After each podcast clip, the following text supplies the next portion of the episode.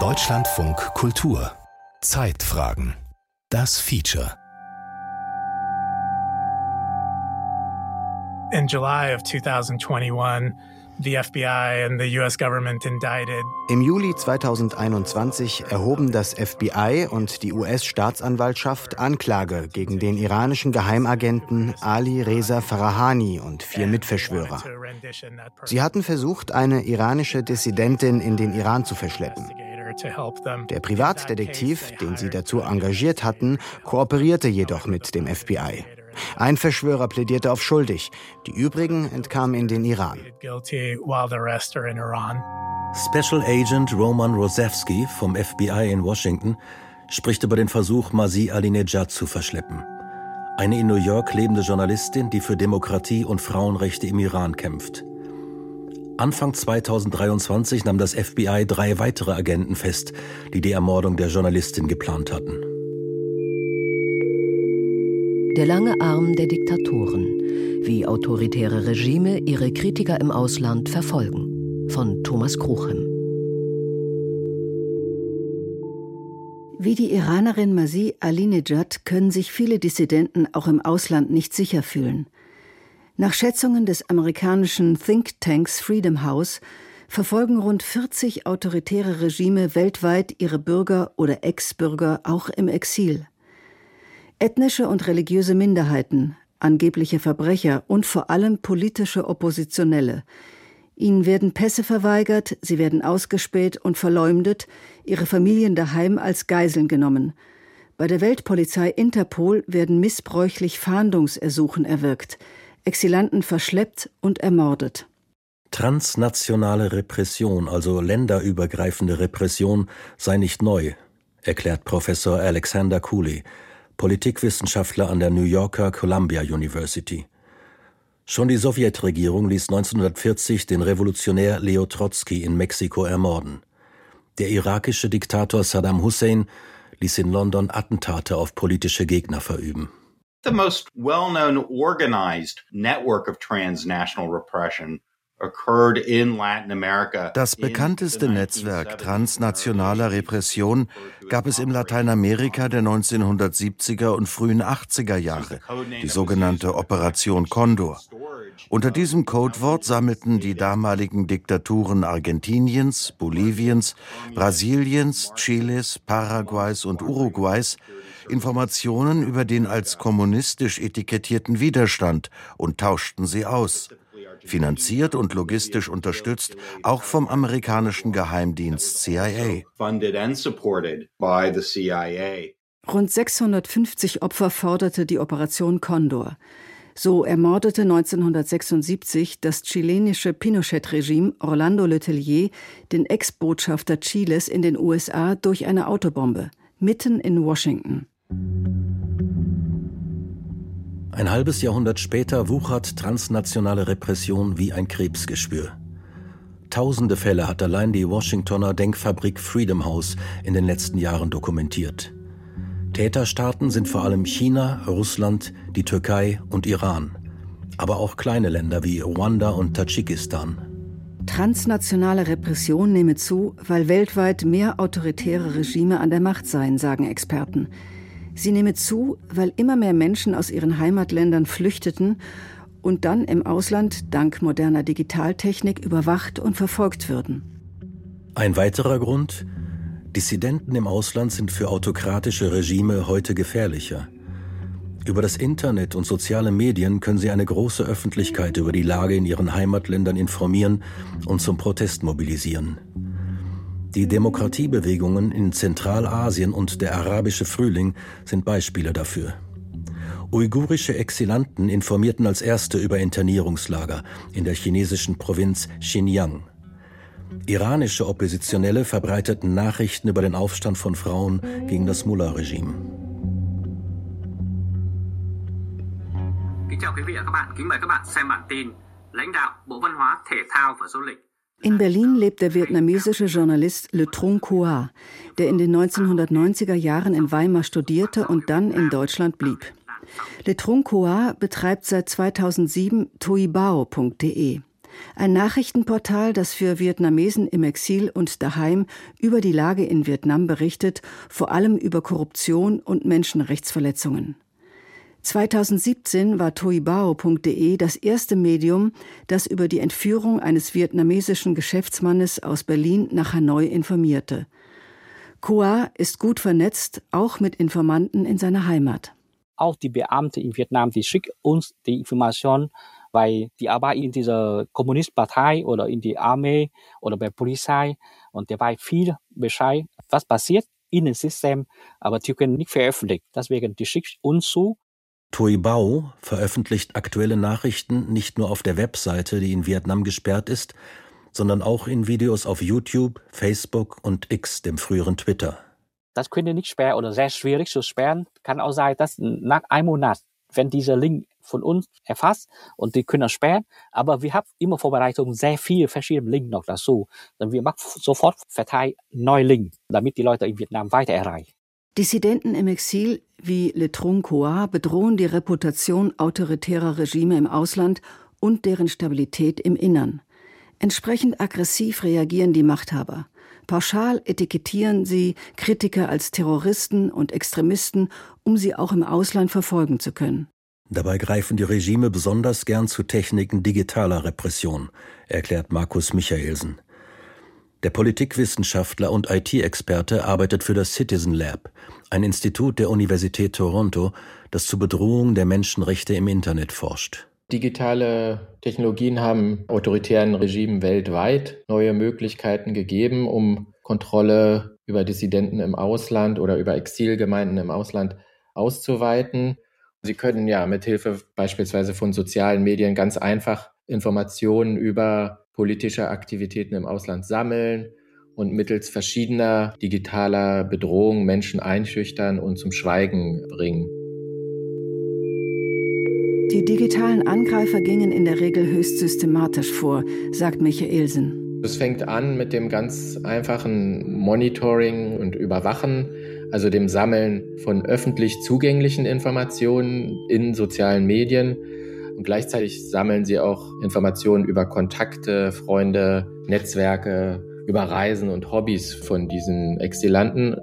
Alles Informationen, die sie dann für weitere Angriffe verwenden können. Zum Beispiel also für sogenannte Phishing-Attacken, wo eine Schadsoftware auf das Gerät der Zielperson installiert werden soll, um Daten abzuschöpfen oder zu zerstören. Sehr wirksam ist auch Spionagesoftware, etwa das israelische Programm Pegasus. Es kann auf Smartphones installiert werden, ohne dass die Benutzer es merken. Sobald es auf ein Smartphone aufgespielt wurde, hat im Prinzip die vollständige Kontrolle über das Gerät. Pegasus kann auf alle Dokumente zugreifen, auf Fotos zugreifen, kann das Mikrofon einschalten, um also Gespräche zu belauschen, kann die Lokalisierung nutzen, um also die Bewegung der Zielperson zu verfolgen. So können autoritäre Regime politische Gegner im Ausland überwachen, einschüchtern und unter Druck setzen. Eine arabische Journalistin aus einem äh, Golfstaat hat uns äh, berichtet, dass sie auch ja, bei jedem Anruf, den sie bekommt oder bei jeder Nachricht, die sie nicht zuordnen kann, äh, sich fragt, ob ihr Gerät jetzt infiziert wurde oder dass sie auch, wenn sie auf Konferenzreisen ist, Hotelzimmer untersucht, ob irgendwelche ja, Mikrofone oder, oder Kameras installiert wurden. Eine iranische Journalistin hat uns erzählt, dass sie ja Selbstmordgedanken äh, hatte und tagelang einfach im Bett blieb und letztendlich ihren Beruf aufgeben wollte. Saudi-Arabien zählt zu den besonders repressiven Ländern, das Kritiker in In- und Ausland gezielt verfolgt. Vor einigen Jahren erbeuteten saudische Spione im Hauptquartier des damaligen Twitter die Echtnamen hinter 6000 Konten. Viele der Kontoinhaber in Saudi-Arabien wurden unverzüglich festgenommen. Oft wird auch Druck auf daheimgebliebene Familien oder Angehörige ausgeübt. Sie werden bedroht, inhaftiert oder entführt.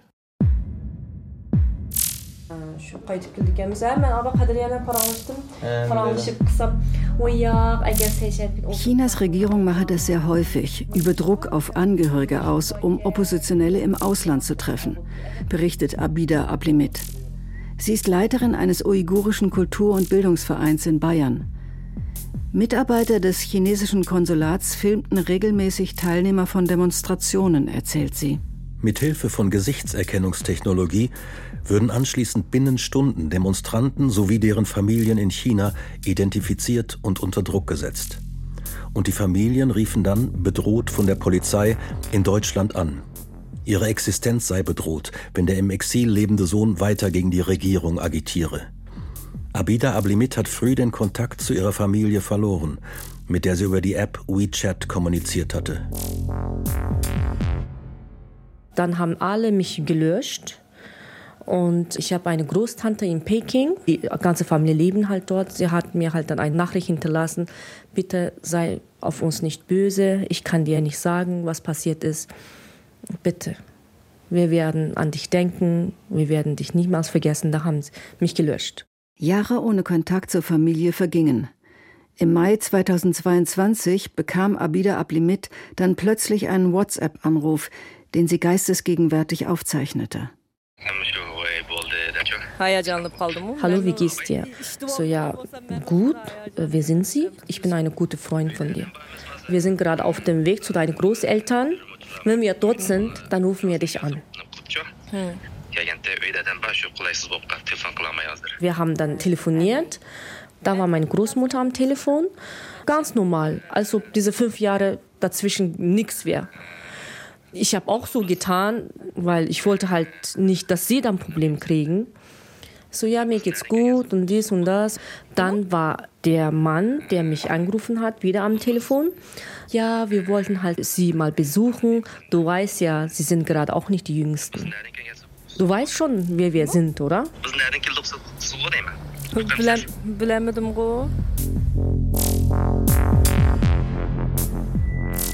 Oft bleibt es nicht bei Drohungen. Das hat Dolkun Isa erlebt, der Präsident des Uigurischen Weltkongresses.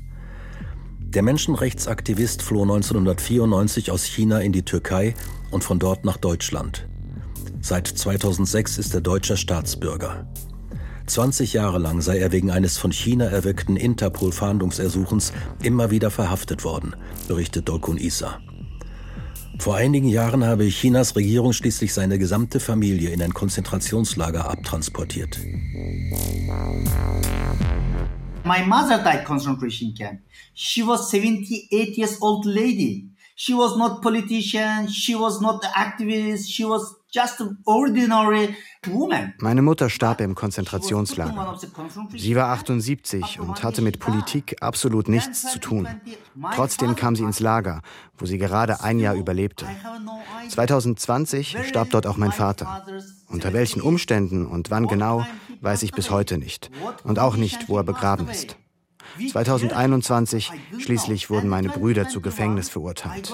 Der ältere zu 17, der jüngere zu lebenslänglich. Chinas Regierung nutze Terror gegen Familien von Exilanten auch, um diese zur Rückkehr nach China zu zwingen, sagt Dolkun Isa. Daheim warteten dann Strafverfahren wegen Betrugs, Korruption oder Extremismus. Am 17. August 2022 gab Chinas Ministerium für öffentliche Sicherheit bekannt, man habe im Rahmen mehrerer Rückführungsprogramme zwischen April 2021 und Juli 2022 230.000 Chinesen davon überzeugt, nach China zurückzukehren, um sich einem Strafprozess zu stellen.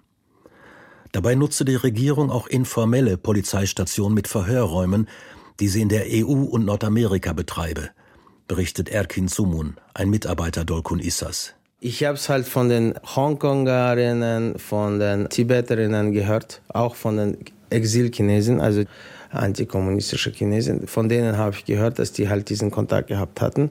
Die meisten dieser Polizeistationen sind in den chinesischen Restaurants, ganz normale Restaurant. Und dann gibt es halt so einen Sicherheitsraum, wo die halt Verhöre gemacht werden, wo die bestecht werden und so weiter und so fort. Die chinesischen Polizeistationen auf deutschem Boden existieren keineswegs nur in der Fantasie von uigurischen Exilanten. Ende Dezember 2022 teilte die Bundesregierung auf Anfrage der fraktionslosen Bundestagsabgeordneten Joanna Kota mit, es gebe in Deutschland, Zitat, zwei sogenannte Übersee-Polizeistationen, getragen von Privatpersonen aus der chinesischen Diaspora. Die Bundesregierung stehe mit der chinesischen Botschaft hierzu im Austausch, hieß es weiter. Für Michael Brandt, einen Menschenrechtsexperten der CDU-Bundestagsfraktion, reicht diese Reaktion der deutschen Regierung bei weitem nicht aus. Hier ist es einfach notwendig, dass die Bundesregierung ein klares Stoppschild setzt. Äh, bis heute ist der chinesische Botschafter nicht einbestellt worden. Und es kann doch nicht wahr sein, dass ein autoritäres Regime, eine fremde Staatsgewalt auf deutschem Boden Staatsbürger einschüchtert und seine geheimdienstlichen Aktivitäten hier betreibt. China und andere autoritäre Regime nutzen zudem den internationalen Polizeiverbund Interpol, um Oppositionelle im Ausland unter Druck zu setzen. Sie beantragen Red Notices, Fahndungsersuchen, die weltweit verbreitet werden. Interpol erlässt Red Notices nur, wenn sie nicht mit politischen Straftaten begründet werden. Das allerdings ist schwer festzustellen, denn die Regime nennen in der Regel Verbrechen wie Korruption, Kindesmissbrauch und besonders gern Terrorismus. So wurde Dolkun Issa, der Präsident des uigurischen Weltkongresses, 21 Jahre lang mit einem Interpol-Fahndungsersuchen gejagt und weltweit immer wieder festgenommen. Andererseits lehnte Interpol 60.000 Fahndungsersuchen der Türkei nach dem angeblichen Putschversuch von 2016 allesamt ab. Autoritäre Regime schrecken auch vor Mord und Verschleppung nicht zurück, um unbequeme Aktivisten im Ausland auszuschalten. Der belarussische Machthaber Lukaschenko ließ 2021 ein Ryanair-Flugzeug kapern, um eines oppositionellen Journalisten habhaft zu werden. Im Berliner Tiergarten wurde 2019 der Tschetschene Selimkhan Khangoshvili erschossen mutmaßlich im Auftrag des russischen Geheimdienstes FSB und oder des tschetschenischen Machthabers Ramsan Kadyrov. Und am 2. Oktober 2018 wurde im Istanbuler Konsulat Saudi-Arabiens der saudische Journalist Jamal Khashoggi ermordet. Ein paar Tage später verübten saudische Agenten in Kanada einen Mordanschlag auf den früheren Minister Saad al-Jabri.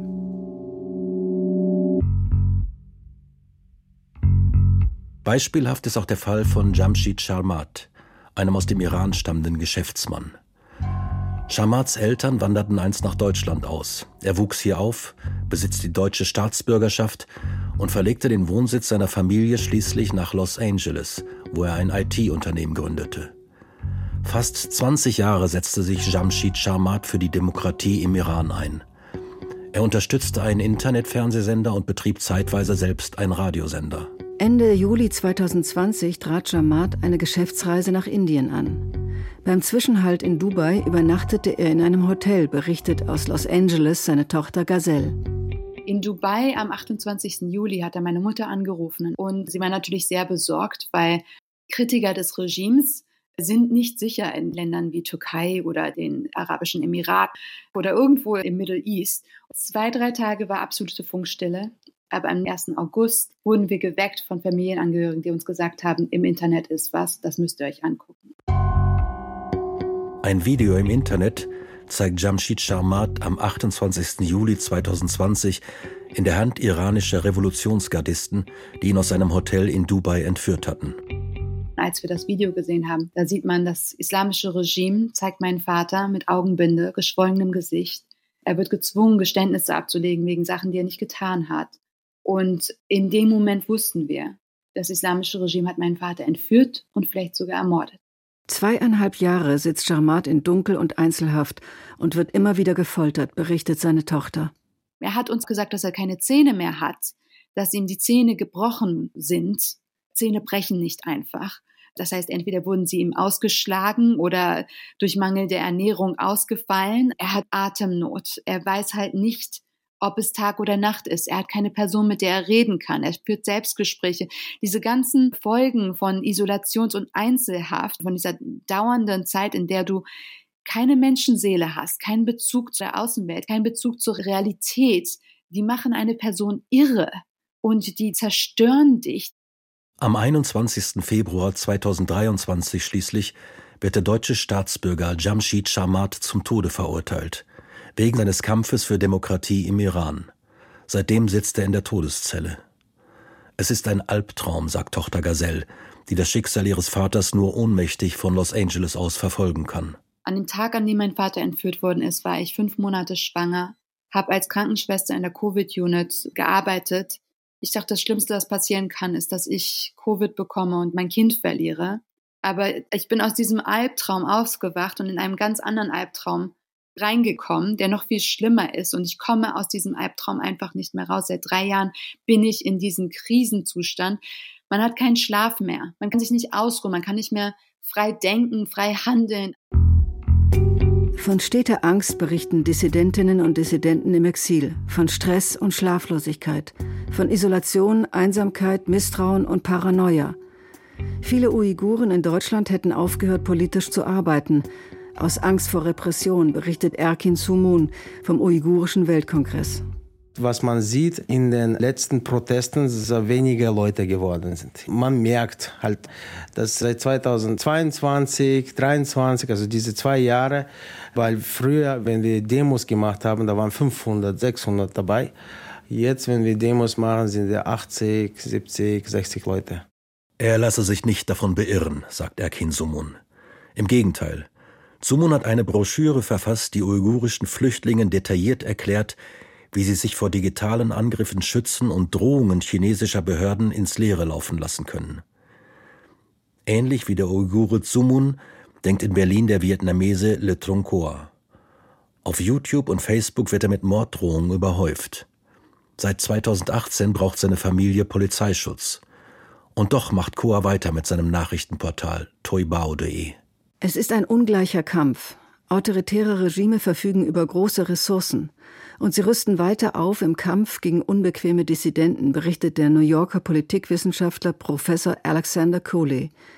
Viele Regime kooperierten inzwischen bei der Verfolgung von Oppositionellen im Exil. Shanghai Cooperation Organization, Gulf Cooperation Council are important in this respect. Über die Shanghaier Organisation für Zusammenarbeit und den Golf-Kooperationsrat insbesondere koordinieren die Innenminister beteiligter Staaten ihren Kampf gegen die politische Opposition. Gemeinsam erstellen sie Listen gesuchter Dissidenten und Extremisten ohne Rücksicht auf humanitäre Grundsätze und Flüchtlingsrechte.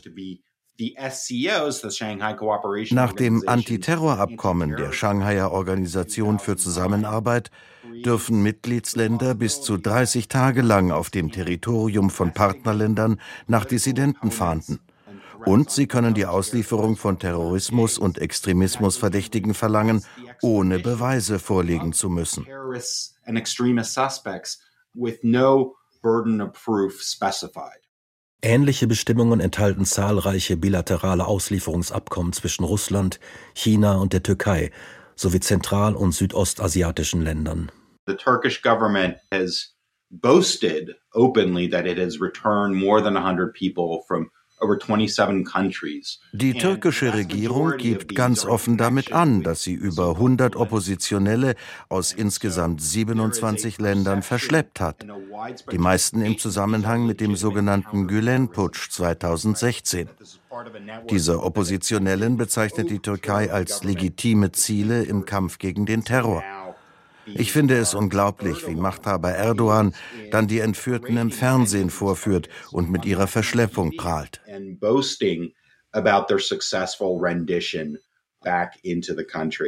Auf Anfragen von Deutschlandfunk Kultur zu den Vorwürfen Stellung zu nehmen, hat die türkische Regierung nicht reagiert. Auch die Regierungen Chinas, Irans und Vietnams ließen Fragen zur Verfolgung von Dissidenten im Ausland unbeantwortet.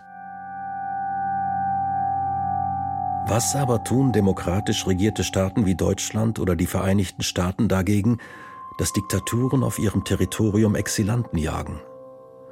Bis heute wenig, sagen fast einhellig die Experten. Im Gegenteil, immer wieder gelingt es autoritären Regimen, Institutionen demokratischer Länder für ihre Zwecke zu instrumentalisieren. In den USA etwa werden Asylbewerber, die auf arabischen Terrorlisten stehen oder im Diktatorenauftrag von Interpol gesucht werden, fast wie überführte Straftäter behandelt. Sie bekommen in der Regel kein Visum und werden inhaftiert, bis über ihren Asylantrag bzw. ihre Abschiebung entschieden ist. Immer wieder werden zudem politische Aktivisten in diktatorisch regierte Länder ausgeliefert, auch aus Deutschland.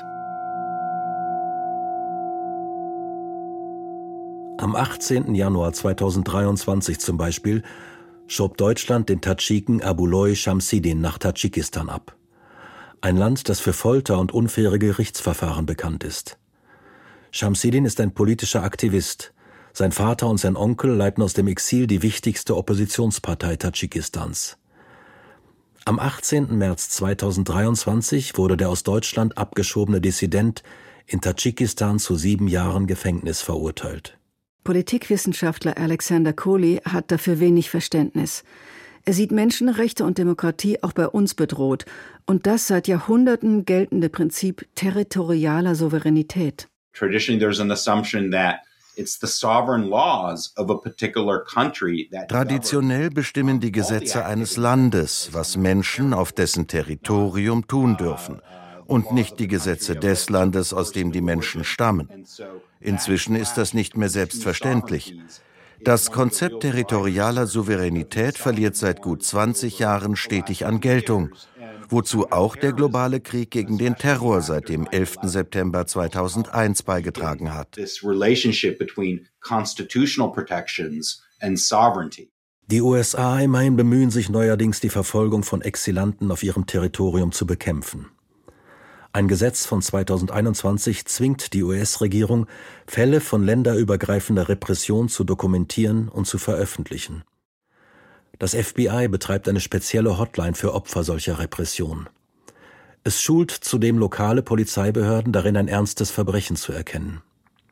Über eine Definition dieses Verbrechens diskutiere derzeit der Kongress, berichtet FBI-Agent Roman Rodzewski. Bis heute verfolgen wir Verbrechen im Rahmen transnationaler Repression, vor allem als illegale Agententätigkeit, als Nachstellung oder Entführung. Ein spezifisches Gesetz, das transnationale Repression als Straftatbestand definiert, würde uns mit Sicherheit helfen. Aus vor allem zwei Gründen. Erstens würde ein solches Gesetz die Grauzone verkleinern, in der viele autoritäre Regime operieren. Von ihnen beauftragte Privatdetektive zum Beispiel könnten weniger leicht Dissidenten behelligen. Zweitens würde ein Straftatbestand transnationaler Repression mehr öffentliche Aufmerksamkeit auf das Thema lenken und so Menschen ermutigen, dieses Verbrechen auch anzuzeigen. Um autoritäre Regime tatsächlich von der Verfolgung von Dissidenten im Ausland abzuschrecken, wäre es nötig, dass demokratisch regierte Staaten konsequent dagegen vorgehen und auch die Hintermänner in ihren Heimatländern aufspüren und sie zur Verantwortung ziehen, meint der FBI-Agent. Doch dazu sind viele Demokratien nicht bereit. Zu schwer wiegen politische oder wirtschaftliche Interessen. China etwa ist ein wichtiger Wirtschaftspartner des Westens. Die Türkei ist Mitglied der NATO und blockierte lange Zeit den Beitritt Schwedens, um über die Auslieferung anerkannter Flüchtlinge zu verhandeln, unter ihnen schwedische Staatsbürger. Saudi-Arabien und Ägypten schließlich genießen eine strategische Sicherheitspartnerschaft mit den USA. Am Tropf saudi-arabischen Öls hängen zudem große Teile der Weltwirtschaft. Und so geschah Erstaunliches. Am 21. Februar 2021 kam ein Bericht der US-Geheimdienste zu dem eindeutigen Schluss, dass Saudi-Arabiens Kronprinz Mohammed bin Salman den Auftrag für den Mord am Journalisten Jamal Khashoggi gegeben hatte. Nur anderthalb Jahre später jedoch, am 15. Juli 2022, gab US-Präsident Joe Biden dem Prinzen die Hand. Und noch einmal besonders herzlich beim G20-Treffen in Indien am 9. September 2023. Vergessen sei Bidens Schwur, die Mörder Khashoggis zu bestrafen, klagt der in Washington lebende saudische Verfassungsrechtler Abdullah Alaoud. The Saudi Crown Prince now got the lesson that he literally der saudische Kronprinz weiß heute, dass er ungestraft sogar Menschen ermorden darf. Denn US-Präsident Joe Biden kam zu dem Schluss, dass er sich, um die Ölpreise zu senken, mit Mohammed bin Salman treffen sollte. Und indem Biden dem Mörder die Hand gab, gab er ihm de facto grünes Licht für weitere Morde. Wenig Unterstützung erfuhr auch Ghazel Jarmat, die um ihren im Iran inhaftierten Vater kämpft. Ja, das deutsche Auswärtige Amt habe sie empfangen zu Gesprächen über ihren in der Todeszelle der Mullahs sitzenden Vater. Man habe zugehört. Wir haben aber keinerlei Antworten bekommen, was das Auswärtige Amt genau macht. Uns wurde drei Jahre lang gesagt, wir setzen uns hochrangig ein. Was das bedeutet, kann mir keiner erklären. Was dieses hochrangige Einsetzen erzeugt hat, das sehen wir. Mein Vater hat das Todesurteil bekommen. Mein Vater soll jetzt ermordet werden. Bundesaußenministerin Annalena Baerbock teilte am 21. Februar unmittelbar nach dem Todesurteil gegen Jamshid Sharmat mit, Zitat, Das Todesurteil gegen Jamshid Sharmat ist absolut inakzeptabel. Jamshid Sharmat hatte zu keinem Zeitpunkt nur den Ansatz eines fairen Prozesses. Wir haben uns seit seiner unter höchst fragwürdigen Umständen zustande gekommenen Festnahme immer wieder und hochrangig für Herrn Sharmat eingesetzt. Diese intensiven Bemühungen wurden von Iran missachtet. Der konsularische Zugang und auch der Zugang zu den Prozessterminen wurden uns immer wieder verweigert. Wir fordern Iran dazu auf, das Urteil entsprechend zu korrigieren und von der Todesstrafe abzusehen. Die Verhängung der Todesstrafe gegen Herrn Charmat wird eine deutliche Reaktion zur Folge haben. Tatsächlich bestellte das Auswärtige Amt den Geschäftsträger der iranischen Botschaft ein und wies zwei iranische Diplomaten aus. Von weiteren Bemühungen, das Leben ihres Vaters zu retten, sei ihr nichts bekannt, sagt die Tochter Gazelle Jarmat. Autoritäre Regime nutzten zunehmend skrupellos ihre wirtschaftliche, politische und militärische Macht gegenüber demokratischen Staaten, resümiert Alexander Cooley.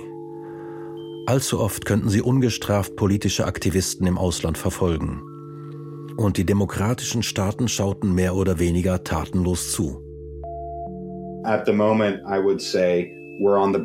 Im Moment sehe ich uns Demokraten eher im Hintertreffen. Weltweit wird es schwieriger, Menschenrechtsstandards aufrechtzuerhalten. Der Autoritarismus befindet sich auf dem Vormarsch. Die Überwachungstechnologie wird immer invasiver, Überwachung immer globaler. Meine Prognose für die nähere Zukunft ist deshalb, fürchte ich, eher pessimistisch. Für umso wichtiger halte ich es, dass wir zumindest die öffentliche Aufmerksamkeit auf die weltweite Schwächung demokratischer Normen lenken.